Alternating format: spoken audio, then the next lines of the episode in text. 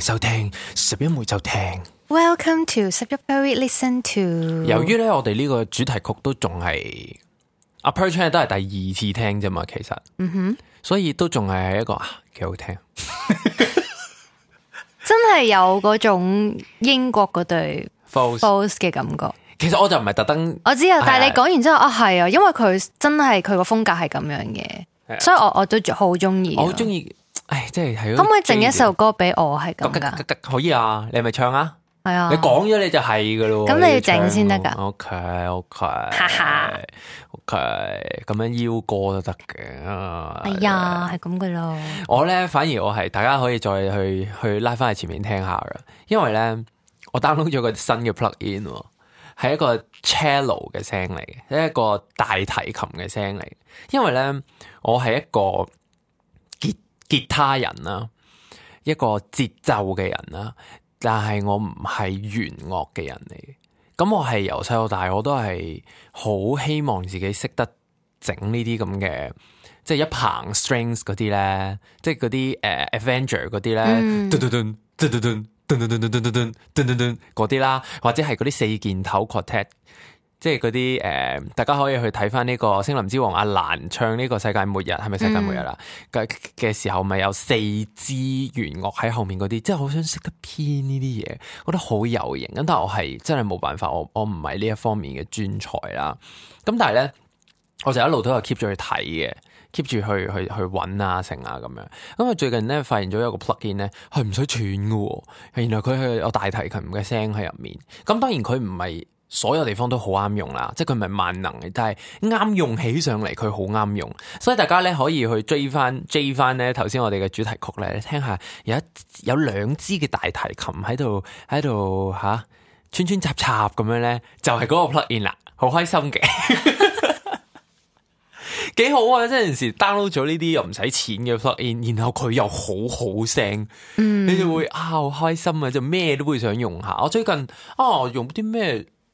都用咗呢個咧，唔記得咗。總之我係最近有幾單 project 都係咁用，嗯，都好開心啊！每次都，唉，我我哋都唔係講呢啲嘢嘅，都無啦啦喺度讚我自己㗎。我哋今集咧想講下咧，我哋嚟台灣第三年啊！哇哈你真係能唔能夠相信呢？不能夠啊！呢嗱，我哋之前去親啊旅行啊剩啊咁樣一個禮拜，好尾好長噶啦，去一個禮拜。誒你，我哋之前最長去一個月咯，呢、個已經係台灣啊嘛，係啊，因為咧，但都嗱叫做係旅行係都嘅，係嘅。嗱，嗰陣時咧，因為二零一幾年啊，我唔記得咗，一九啊。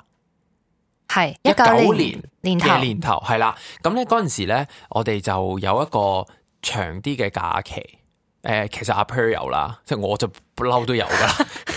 係阿 Per 有一個長啲嘅假期，咁就啊，不如揾個地方去下啦，咁樣跟住就話可以有成個月喎，就哇咁啊，咁就去去一個唔使諗嘅地方啦，台灣啦 咁樣啦。嗯因為我我成日都嚟台灣嘛，咁啊好啊，不如嚟下啦咁樣，咁就。嗰陣時仲黐線到直頭，真係諗，其實冇一個月，三個禮拜啫，係三個禮拜接近一個接月啊近咯，一個月。咁咧，然後咧就誒、呃本來仲話諗住喺台北就算咁樣，黐線喺台北留三個禮拜，真係好似我記得嗰陣時係係咁俾啲台灣人鬧噶，係啊，住咗一個黐禮線拜喎，黐線㗎，留咁台灣你咁咪台北 咁樣去講台南啦，趕咗我哋走，趕咗我哋落台南咁樣，咁先真係喺度 discover 呢、個呢、個台灣。咁但係已經好勁噶啦，去一個月。嗯，已經好勁噶啦，我都冇超過呢個時間。跟住好啦，結果一個武漢肺炎，我哋本來最初最初係真係淨係諗住嚟一個再長啲嘅旅行嘅啫嘛，最初哦誒諗住旅居旅咯，係啦，即即係諗係住走諗嚟走去住嘅係，啦係啦，即係冇咩搞咧，就主要係留喺台灣生活啦，嗯咁有嘢做咪翻香港咯，原本都係諗住咁嘅，嗯，即係好單純嘅，其實我哋嚟台灣本身就最係初係咁嘅，咁啊結果搞搞下就哇留到而家啦，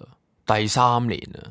即係足足。即係旅居變咗居啦，係啊，旅居變咗居啊，定居噶啦，定居噶啦。咁咧喺呢一個過程入面咧，其實我哋都誒、呃一路同台灣呢一片土地去真係溝通好深入嘅溝通，真係好深入。即係深入到係點咧？我直直頭，因為咧，大家如果有聽到我哋嘅誒 Patreon 嘅會員通訊咧，會即係 Patreon 會員先會有嘅呢個 限定版啦吓，咁咧，其實我哋有提到阿 Patreon 咧係想買咖啡機，嗯，我覺得我琴日直頭係咧真正融入台灣呢片土地。點解咧？嗱，平時大家喺台灣買嘢吓，可能有喺台灣有聽開我哋嘅嘅聽眾啦，係咪？好啦，咁你可能你第一時間，譬如最普通嘅，你想買部咖啡機，可能你會落去嗰啲乜乜乜乜電子乜乜電子，即係香港嗯你去百老匯、去去去豐澤咁樣啦，係咪？啊，呢個係 level one 啦，跟住慢慢就唔係喎，呢個世界有 PC Home 嘅喎，不如 PC Home 睇下咧，跟住睇完。再下一個 level 唔嗯係喎，PC 咁貴啲喎，不如去 Momo 啊、蝦皮啊嗰啲睇下咧咁樣。咁你慢慢一路數落去，跟住我已經發現，我琴日唔係睇呢啲地方啊，我係直接睇台灣嘅一個嗰個廠商係啊 嗰個誒入口呢啲家電代嘅理嗰個代理商嗰個網嘅嗰個誒福利品嗰個 column，你就知道我真係。台灣人真啊，係住喺台灣噶，我我真係有認真同呢個地方交流。我而家知道睇電器第一時間要去邊度。其實咧，好似仲有仲有一個 level 嘅，嗯，因為始終我而家講嗰都係啲大啲嘅嘅入口商，誒、呃都係代理商。有一個係唔知上次邊個同我講咧，佢話佢啲電器咧通常都係揾呢間鋪頭賣嘅，嗯而佢買係會再平啲嘅。嗯即係你開始會有一啲咁樣人與人嘅 connection 啊。係咁我就會啊，係喎我真係喺度住嘅喎，所以咧今集咧就同大家講下咧呢、個我哋喺台灣嘅衣食住行啦，即係最簡單分開呢四個。咁衣咧，我想講 Uniqlo 咧，即係估我唔到咧，Uniqlo 啊，係點啊？好貴啊，我覺得。台灣買真係貴啲啊！嗰、個稅 咧，我真係我哋啱啱嚟嗰陣咧，有個朋友仔同我哋講，台灣人買乜都貴啊，跟住我哋諗吓唔係啊，唔係台灣食嘢好平咩。台灣真係買乜都貴啲真㗎。係啊，台灣你就算咧上網買嗰啲，譬如你喺外國網站買啲嘢寄入嚟台灣咧，其實都係貴啲，即係佢有機會收你入口個税啦。咁即係好煩嘅。然後咧，你同一個產品啦，即係簡單到係你買個 iPhone 嗯咁樣啦，都係貴啲啦，同埋嗰個格式都有啲唔同嘅喎。係啊，你我嗰部之前咧，我一路都係用诶、呃 iPhone X，用啊咗一嗯段時間，好耐啦。咁然後真係頂唔順啦，真係要換部電話。咁我嗰阵时就買 iPhone 十二 Pro，嗯然後咧咁因為我嗰陣時仲好 high 啦，因為買 iPhone 十二 Pro，然後咧佢有兩個即係入兩個卡 Dual 嘅 SIM 係啦嘅位噶嘛，咁我就哇正啊！咁我香港嗰張電話卡同台灣張電話卡可以入落同一個電話，就唔使要兩部電話啦咁樣啦。然後我發現原來台灣係冇即係台灣版 SIM 卡係啊，嘅台。灣版係冇嘅。系啊，系得一個噶咋。我嗰阵时系沮喪到吓、即系雖然有部新電話都好正啦，但係吓，跟住我而家仲係 keep 緊我部 iPhone X 係攞嚟入香港個電話卡嘅。幾慘啊！之前佢嗰、個嗯香港嗰張信用卡，因為佢香港，因為你你信用卡碌完佢咪會 send 個 SMS 俾你係嘅，啦，跟住然後就係因為佢個電話唔知熄咗機定係乜嘢，定係你冇插到張 SIM 卡，總之就 send 唔到應該 message。係嗰哦個電話冇電， 係係啦熄咗。總之佢就 send 唔到呢個 message 過去香港嗰張卡嗰度，跟住俾人停鬼埋佢張信用卡， 係啊，好煩幾啊低，能啊呢件事。超煩啊！所以啊，真係啊，嚟緊就算出咩 iPhone 十三啊、十四啊，嚟緊出嗰部係咩啊？我唔記得咗啦，已經。I Uh, don't care。總之就係嚟緊新出嗰部，就算要買啊，你都唔可以喺台灣買嘅。係咯，好蝕啊！我覺得即係你你你已經嗱已經你貴咗㗎係啦， 啦，但係你又少咗個窿添，係好好嬲怪啊啊！！你咁樣講，少咗個窿啊， 好嬲啊好！嬲啊！呢啲即係台灣真係買乜都貴啲㗎。其實真係啊任唔何係嘅消費品都係貴啲咯，所以嗰陣時咧真係覺得搞笑嘅，細個唔明嘅，細個咧你點樣常識啊？話香港係著名嘅購物天堂咁樣啦，嗯跟住諗有咩啊？有咩咁天堂啊？即係你慣咗喺度住，你有咩問題啊？係咁樣噶啦，咁樣。跟住真係，真係購物天堂啊！香港，你嗰陣時我哋買嗰啲 iHerb 又係哇，真係蝕啊！嬲啊，直頭買咗咩啊？買買一千蚊嘢啊，收咗八百蚊税啊，诶、總之一半歲以上啦。黐線嘅。啊因為我嗰陣阵时唔知，我嗰阵时啱啱初嚟台灣報道咧，咁我就唔知道哦，原來買呢啲嘢都要俾税嘅，同埋我唔知個税咁重。嗯，如果我知我唔會買啦，因為我喺 iHerb 買係因為就係想佢平啊嘛。嘛，點知仲貴。我不如喺台灣本土揾，唔知點樣揾嚟買咁樣啦，喺蝦皮買算啦咁咯。跟住我啲樂器嗰啲又係啦，即係咧真係俾通理縱慣咗，即係你以前去去通理就係你望到，诶呃咪買咯，跟住仲可能诶诶间唔時又又做下诶、呃 Christmas sale 啊，呢、個點樣又嗰日有折啊，呢、個咩有折啊，跟住又有草分啊乜鬼啊咁樣，就覺得啊係啦，買支 Fender 就係咁嘅價錢噶啦，買支買支墨西哥做嘅 Fender 咪六七千蚊港幣咁樣。哇！呢度你唔使諗啊，諗都唔使諗啊，起碼乜都貴二三十 percent 咁樣所先啦。以其實喺台灣買嘢真係買乜都好貴，其實真係係但係呢，買嘢就好方便，係係方便到死嘅。好黐你線，係可以唔出街就得到全世界咁滯噶啦。其實呢個都，我覺得咧，你話買下啲誒、呃消費品嗰啲咧，可能香港或者其他你喺 Amazon 嗰啲都做到，我覺得都都係有嘅。但係我前幾日就真係好好體驗到呢樣嘢，就係、話説，因為呢一輪武漢肺炎開始喺台灣又再爆啦，咁又勁咗啦，咁就誒、呃而咁啱咧，我哋又有啲嘢係。誒一定要喺 Costco 先有得買，譬如牛油果，我哋好中意食牛油果，咁一定要去嗰度嗰度先有得買。咁但係我哋又唔想去啲人多嘅地方啦，又咁啱牛油果原來呢輪呢係唔喺個產季入面嘅，咁所以就越嚟越難買啦咁樣。咁我就發現有個網喎係買餸嘅，真係貨你買餸嘅啫。咁我就近日去睇啦，咁誒啲價錢同可能同我樓下嘅嗰間全聯差唔多價錢，甚至有啲再平啲添。嗯呢、個都唔係最勁嗰樣嘢，佢最勁係我落單嗰陣呢已經係凌晨三點啦，即係我哋有少少瞓唔着，突然間，喂死啦，屋企冇雞蛋喎、咁樣。不如買餸咯，不如買餸嚟，咁就開着個 app，咁就撳撳撳，撳完之後第二朝十點佢就到，所以我凌晨三點撳喎，即係你通常嗰啲你咪都要等一日嘅，你凌係晨啊三點你咪要隔一日嘅，朝頭早十點咪收到係咯啊，唔係啊，我凌晨三點撳，我幾個鐘頭之後就擺咗喺我個門口嗰度啦。咁當然即係佢有啲嘢都取代唔到誒。呃一般街市嘅，譬如誒、呃你買唔到真係新鮮嘅肉啦，你只可以買到雪雪藏咗嘅肉啦，或者你始終都係要等嗰幾個鐘啦。如果你真係好心急，你爭少少嘢咁，你都係內留係咪？但係問題就係、其實呢度咧，唔知轉咗超級市場咧，我覺得真係仲同香港嗰啲都仲係爭一橛添。香港嗰啲超級市場有啲大啲嗰啲百佳咧，嗯，係真係乜鬼都有得賣噶嘛，鮮魚都有得賣咁。呢度咧反而係你要揾，除非你咁啱你附近有嗰啲家樂福、大潤發，真係好大間嗰啲。如果你得嗰啲 local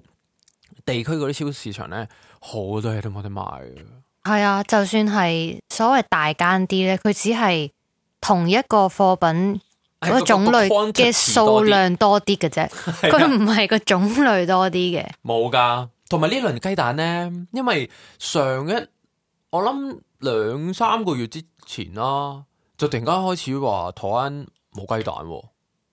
跟住之後真係冇到依家都仲係即係冇诶有得賣嘅，但係冇回復到正常嘅時候有咁多種類揀咯。係啊，即係譬如係常温蛋係平啲嘅，咁我哋以前咧係見到有一款常温蛋，我哋好中意買，因為好抵食又好好食啦。咁係到而家都仲係咁耐，真係見過一盒啫。啊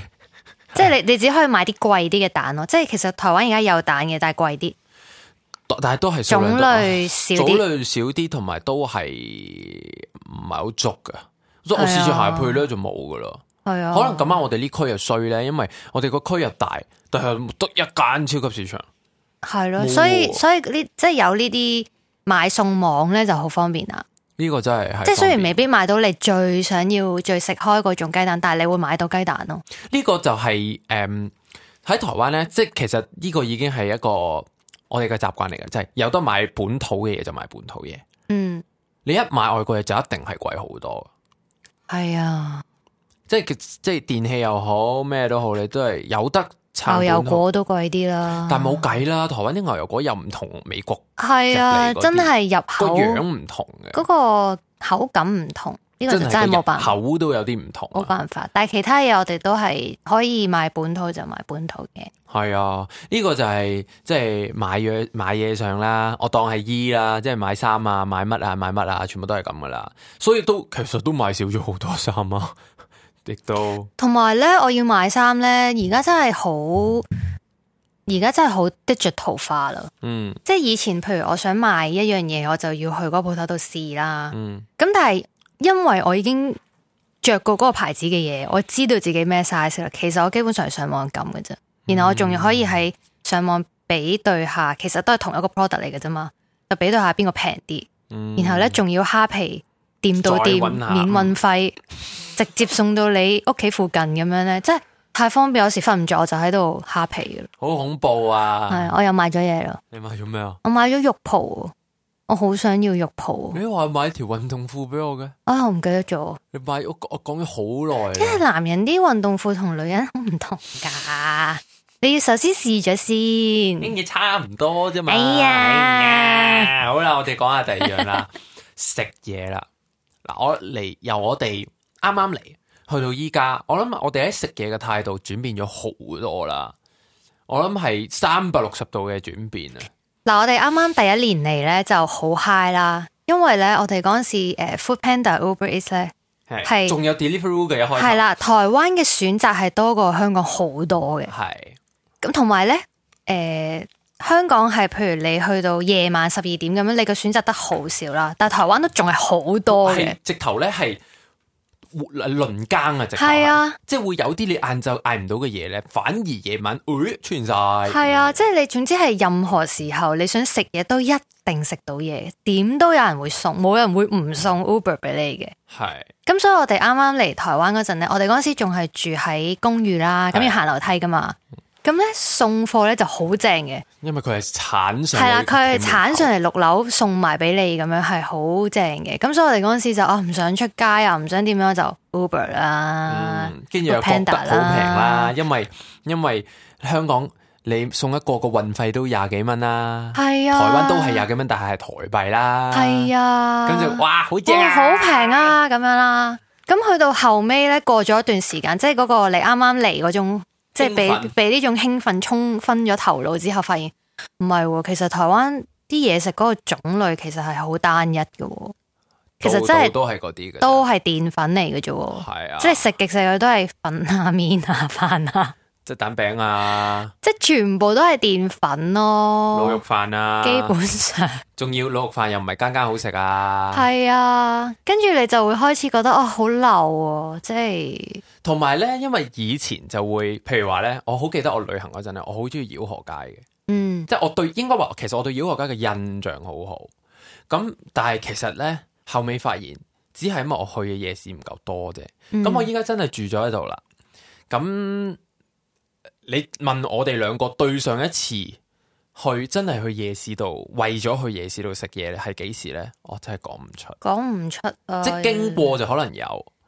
因但為係你話特咧登，入去掃街咧，真係冇。同埋誒，當你搬咗嚟呢個地方之後，你就冇唔會再做嗰啲觀光客做嘅嘢噶啦。即係譬如誒、呃以前我哋香港人去夜市咧，就係、為咗行個夜市，然後你就係當當都買啲嘢咁樣啦。係咁但係原來台灣人咧對夜市嗰個定義又好唔同㗎喎。係啊，我哋最即係近先知呢個都係啊，係。佢哋係即係譬如我哋覺得夜市就係你梗係要當當都買買一係堆掃唔街同嘅嘢，你先覺得正噶嘛。係但係台灣人入夜市係真係為咗食嘢，係為咗去嗰一檔度係食嘢啦，嗯即係佢係會去嗰檔度食嘢嘅。佢哋咧要逐檔咁樣行啊賣咧，對佢哋嚟講咧係約會嚟嘅。係即係兩係兩個活動嚟嘅，都係發生喺夜市入面。第一個就係我今日約咗我學妹去繞河街度掃街，呢個係一個動作，係啦，呢個係個約會，係一個約會。第二個就係我已經溝咗阿學妹噶啦，佢係我女朋友嚟噶啦。係我啊哋今日去食飯，去翻繞河街，但係就係去嗰檔食嘅啫，係啦，佢哋會揀一間嘢嘅啫，就唔係好似我哋咁樣話去親夜市都一定要掃街掃到成嘅。手都係咁樣，就冇呢件事。係啦，同埋咧，我哋已經係掃到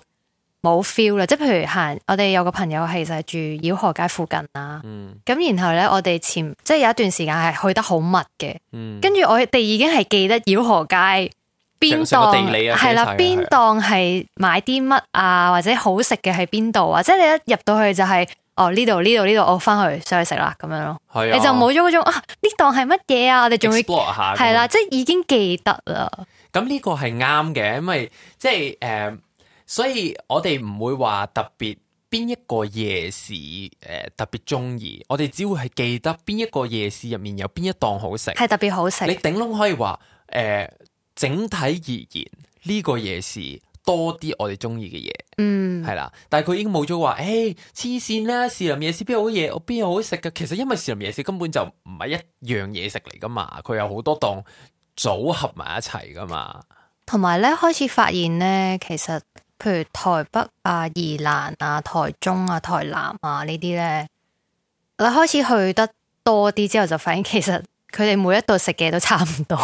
其實係啊，即係好難揾到個差異噶。誒有少少咯，好輕好微咯少咯，但係你發現。即係我哋之之前就話啊，我哋去台中一定要食啲乜啦，但係其實而家我哋就會話啊，其實台中有啲咩係台北冇㗎。 即係嗱，譬如咁，我我好記得嗰陣時，誒、我哋我去好多年前啦，去台中，咁就係嗰個一中街嗰邊啦。嗯，咁咧，誒、元氣唱片鋪嘅謙哥咧就同我講：嗱，你嚟台你嚟台中一定要試一個，一個咧就係、誒、叫做咩雞皮唔知咩卷咁啦。總之咧就係佢係哇係咁流口水添。乜我咁為食啊？佢咧就係、一一個串燒啦，然後入面係雞肉嚟嘅，即係雞髀肉咁樣好嫩滑嗰啲雞髀肉，然後外面咧佢就掹一塊雞皮上去，我有冇講過咧？佢係將一塊雞皮掹行咁樣包實個碌雞肉，然後攞去燒。咁嗯你外面嗰雞燒咪脆脆咁樣，然後入面係食到雞肉咁樣啦，咁啊好好食啦。因為我就一路記得啊，呢樣嘢係台中一定要食嘅，台中特產嚟嘅。然後我發現，超妖我街咪又有，度度都有噶啦呢樣嘢。跟住我第一次食呢個小米甜甜圈喎。係咁就喺啲原住民嗰啲餐廳嗰度食啦，就覺得哇呢樣嘢原住民先有喎、哇正啊咁樣啦。前幾日扯師弟師弟夜市咪又有，即係即係好似度度都有。嗱，有啲嘢的確唔係度度有嘅，譬如話咧，誒、呃宜蘭有樣嘢叫卜肉啊，嗯，我都唔係好肯定係咩嚟嘅。咁係真係我淨係見到宜蘭有啫，但係佢又唔係足以令到我覺得哇，我一定要翻去嗰度食啊咁樣。跟住誒，嗯同、埋因為依家咧呢、呢個頭先我講過啦，即係呢個蝦皮啊、成啊太發達啦。即係譬如話，我好中意食宜蘭嗰個牛舌餅嘅，我唔信你喺蝦皮買唔到，係有啊，代購咯，冇可能冇。兩日就送俾你你啦。嗰阵时啊 p e r c h a n 啊，好想食诶、呃卡洛 B 啊，特登叫阿阿 g 啊，我哋個鼓手啊，叫佢寄過嚟俾我哋啦。跟住咧又搞到咧，嗰嗰嗰個薯片又大包喎。明明咧本來佢寄好少嘢俾我嘅啫，攞個盒仔就得噶啦，又要咧搵個大盒裝啦，超跟住貴㗎牙嘛咋啦，然後個運費超貴啦，跟住咧戆居居走去走去 Happy 一 search，超即係我諗我買嗰包薯片，個運費買到兩三包呢啲咁嘅薯片。所以咧，我哋而家係想揾一樣嘢咧，首先去咗蝦皮睇下先。係點都睇下蝦皮冇咧，我哋就再上網睇下邊度先，係啊啦有，係啦，都真係冇咧，唉就買啦。咁樣係啦，，先先會再诶、要喺香港買咁樣。係啦，即係再諗辦法啦咁樣。但係咧，即係喺食嘢方面咧，我自己就再有另一個轉變，就係、即係台灣嘅嘢食就梗係好食啦。誒、亦都的確係有唔地地區之間都有唔同嘅特色嘅，即係台南又點樣啦，高雄又點啊，的確係有嘅。但係咧，亦都有頭先好似頭先咁講啦，喂，有啲嘢其實都係重重複複嘅喎，其實都係嗰啲嘢嘅喎。再嚟就係咧，你其實發覺都真係幾唔健康嘅。如果你日日食，你諗下滷肉飯係好食，但係你日日食，你嗰啲小食啊咁樣，你日日食都真係唔係好掂。咁再加上今次疫情啦，誒、我覺得比起一年前咧，嗰陣時三級警戒咧，我覺得我仲多咗，仲多咗煮嘢食添。即即係一年前咧，我哋我哋啱啱搬嚟啦，咁就有翻個正常嘅廚房開始煮下嘢食咧，都唔係好知搞乜嘅。依家咧開始啲啲廚房嗰啲 gadget 開始齊啦，即係氣炸鍋又有啦，誒、嗰、個之前買咗個嗰啲手持攪拌棒咧，哇真係超好用，即係遲啲用同大家分享。 即係呢啲嘢咧開始有嘅時候咧，就啊可以整咗好多無無聊聊、無無謂謂有幾得意嘅嘢食出嚟。咁所以咧係真係少咗好多出街食嘅，同埋依輪都唔係好敢出去食啦，係嘛？係咯，即係出街食真係為咗整，即係食啲你喺屋企整唔到嘅嘢食咯，即係一定要出去食先有嗰種風味即係譬如路咁邊你烤先出去肉咁樣係啦咪一你定先要會出出去去食食咯，係啊。嘅。咁、但係咁你唔會日日食路邊烤肉噶嘛？咁你真係平時一個禮拜當你出去食一日，O O K 未？咁咁你另外嗰六日你都係自己煮噶，係所以我哋大部分時間都係自己煮嘅。以前咧就係夜晚會自己煮啦，依家係晏晝都不得不如都自己煮咧，就不如咁樣。同埋咧開始發現啊，台灣人嘅 雪櫃咧，我覺得應該係要反翻轉嘅，即係通常咧雪櫃咪冰，即係誒、呃雪櫃係大過冰櫃嘅。嗯，我覺得其實台灣人應該要倒翻轉，即台係灣如果買雪我櫃應該要倒翻哋轉如。果我哋屋企再大啲咯，買到個冰櫃，係啊，買到真係係買個個冰即係嗰櫃啲咯，裝雪條嗰啲啊。係啊，即係嗰啲真係打燙開塊玻璃嗰啲啊，或者掀起嗰啲啊，同埋咧，台灣呢邊個天氣咧，唔知係潮濕定點樣，真係好容易發毛嗰啲嘢。係即啊，係你嗰啲嘢擺喺廚房一陣咁樣就發毛噶啦，我你真係哦嗰逼陣時，於無奈要塞入雪櫃。我嗰陣其實全部時嘢啊，都對上一次我哋去 Costco，我就咧買咗嗰啲好似 Per Chain 嗰啲薯仔啊啦，喂，嗰啲 嗰啲細細粒滑溜溜嗰啲薯仔啦，咁又然後咧買咗翻嚟好開心啦，成袋唔知二百幾蚊有一大袋咁樣，好開心啦，咁狂食咁樣啦，跟住咧。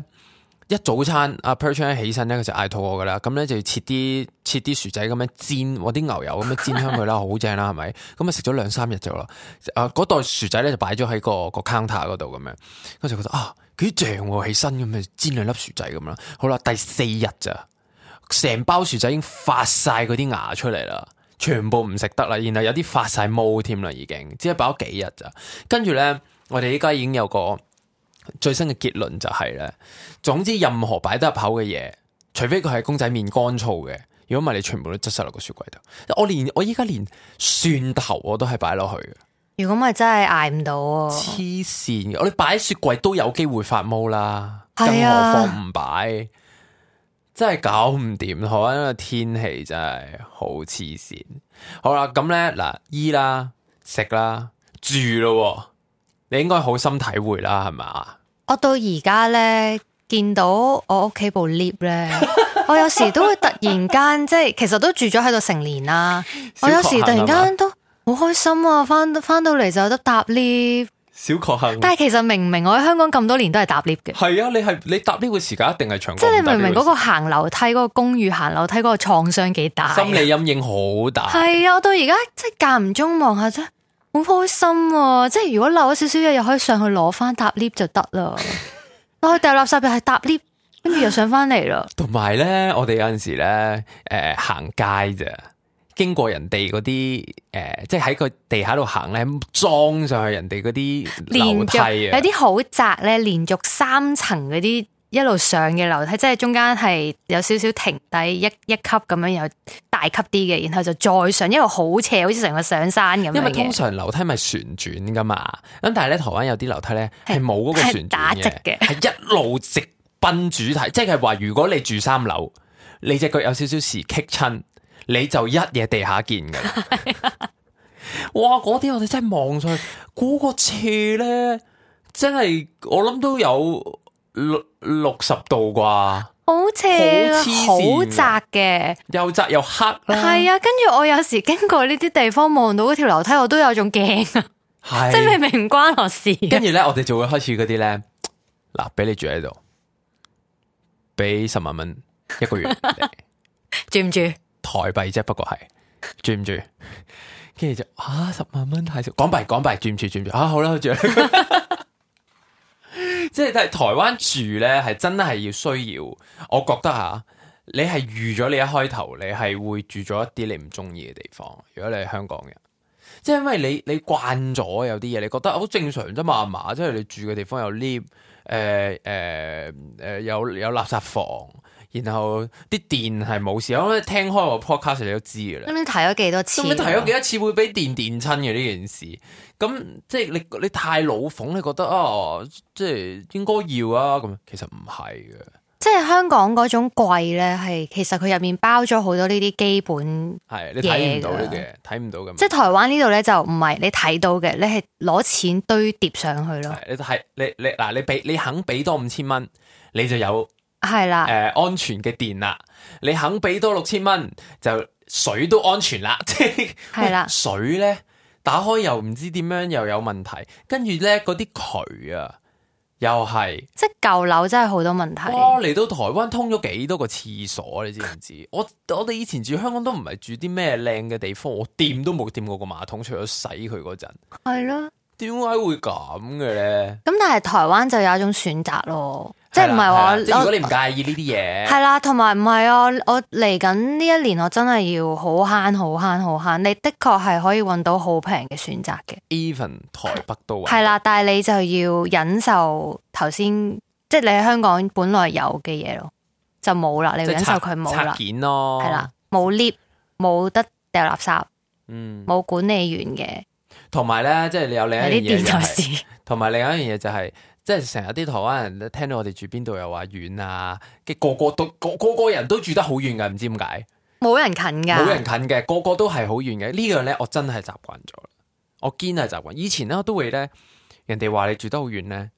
想你都會拗係咪係？咯，黐線啦，即係捍衛我哋自己住嘅地方啊！幾好嘅。我啲啊費事啊係啊遠啊好遠啊， 我費事講啊，黐線嘅，你唔知去邊度，你你屋企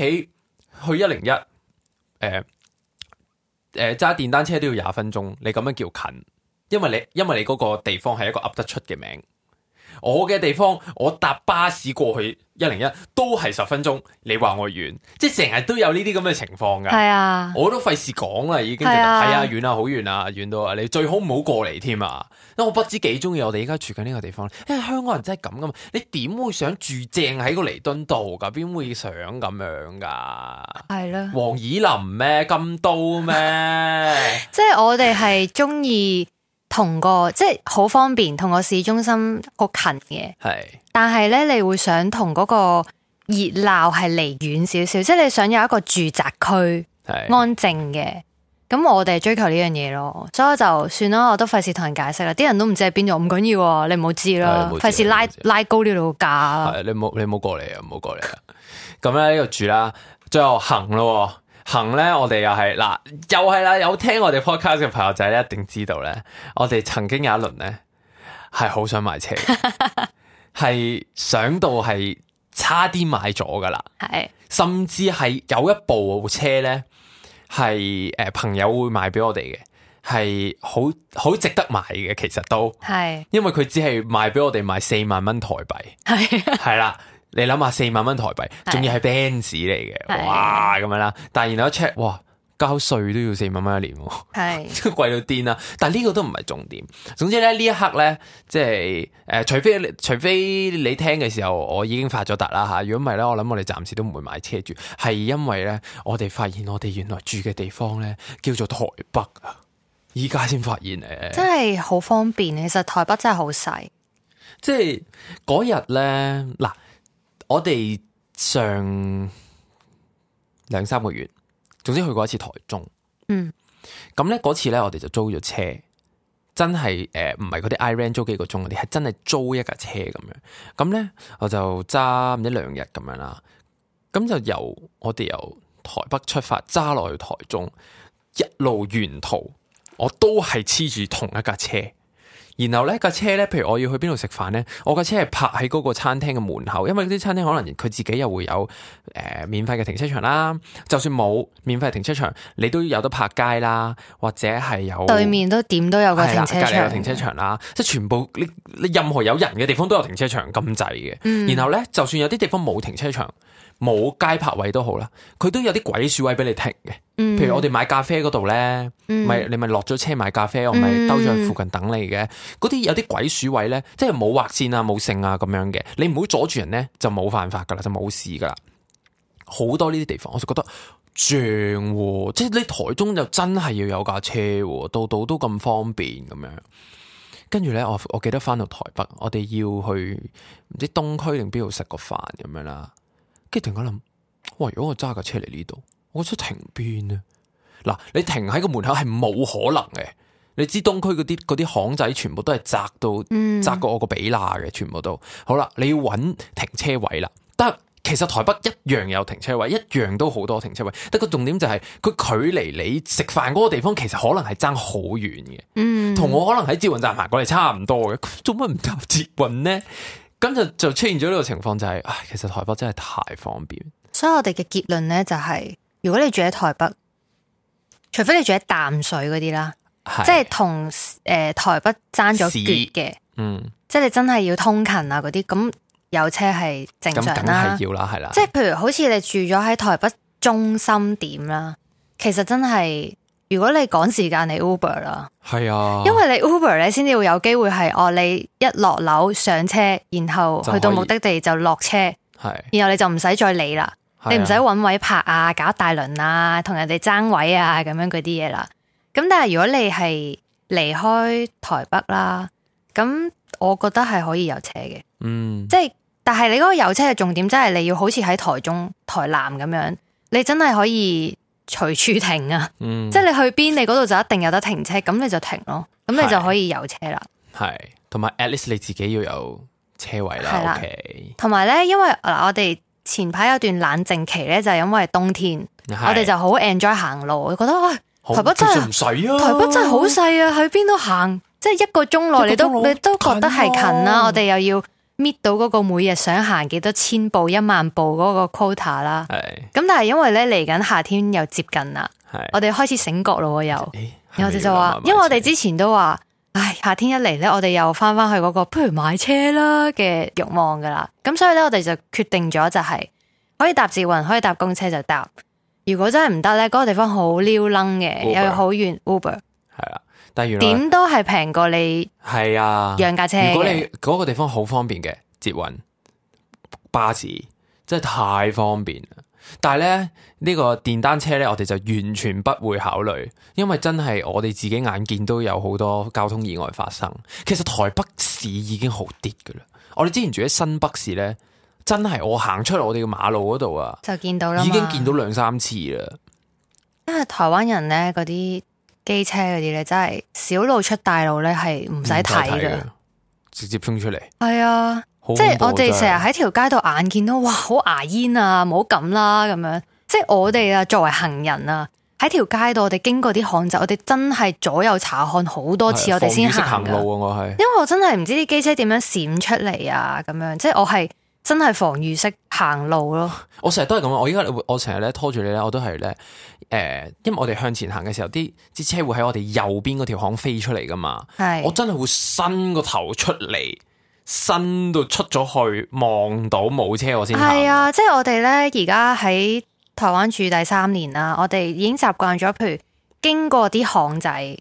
即係你覺得係冇車，你覺得冇乜車嗰啲咧，我哋都係會喺到個巷仔之前，我哋會停一停，突個頭出去望下先，係然後先行嘅。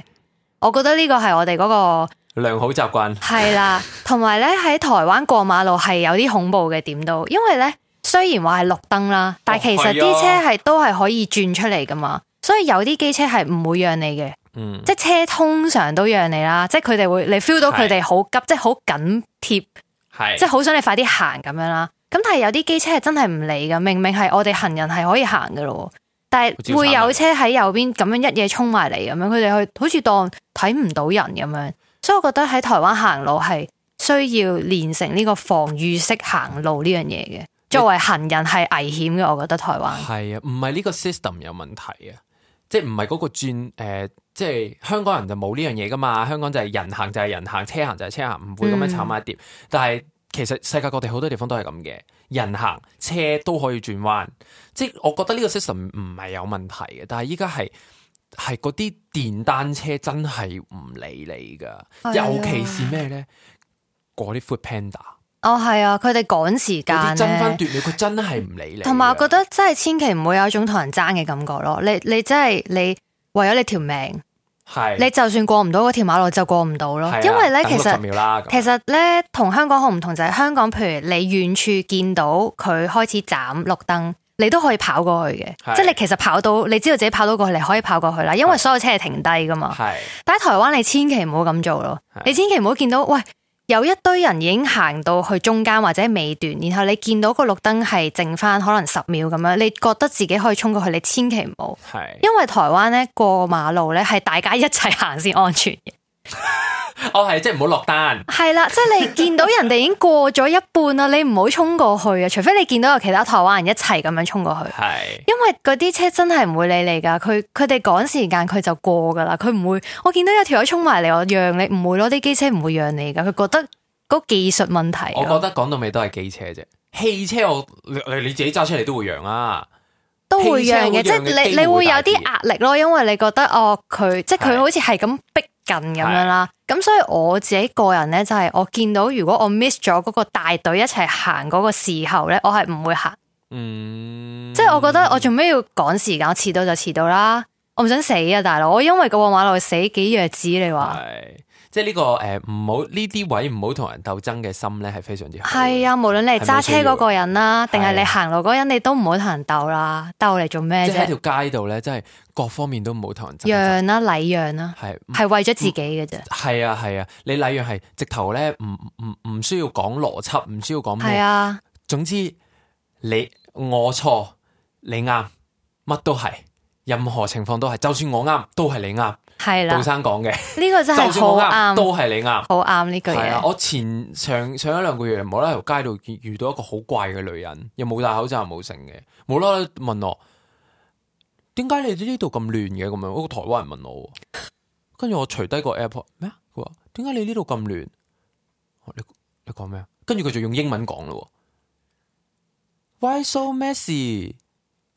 跟住我真係我直頭嗰下係你啱，我就帶翻個耳塞，我就嗯 yeah，我就走咗啦。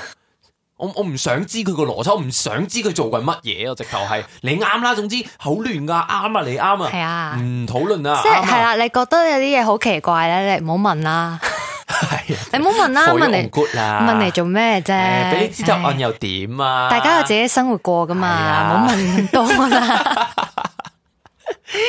呢個係我哋喺台灣生活第三年嘅 嘅總嘅結總結啦。我哋咧呢個系列，我覺得我哋每年都要做一次噶啦。啊，去到第四年嘅時候，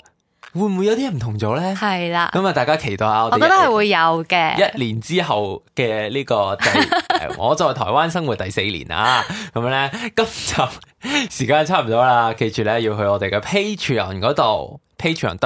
patreon.com/subyuv 咁咧去支持我哋啦，加入成為我哋會員啦，聽我哋嘅會員通訊啦。嗱，我哋咧依家錄呢個會員通訊錄得好開心啊，係因為再亂嚟啲啊嘛，可以係啊，再冇規矩㗎，再冇規矩啲啊嘛，即係唔需要同呢一集有咩拉楞冇 structure，㗎冇直頭 structure，係純粹係同我哋傾偈嘅啫。咁咧，歡迎誒、呃去支持我哋啦，繼續誒、呃支持呢一個 channel，支持呢一個 podcast，繼續咁樣發展落去啦。咁誒、呃都要去 follow 下 Per Chan 啦，佢依家喺度想搞下嗰啲 reel 啊、成啊嗰啲嘢 follow 啦。下我哋嘅 Instagram 係啊啦，咁啦，係啊，就咁啦。咁啊，有咩想知道關於台灣嘅嘢咧，都歡迎留言俾我哋。我哋想答嘅話，我哋會答嘅。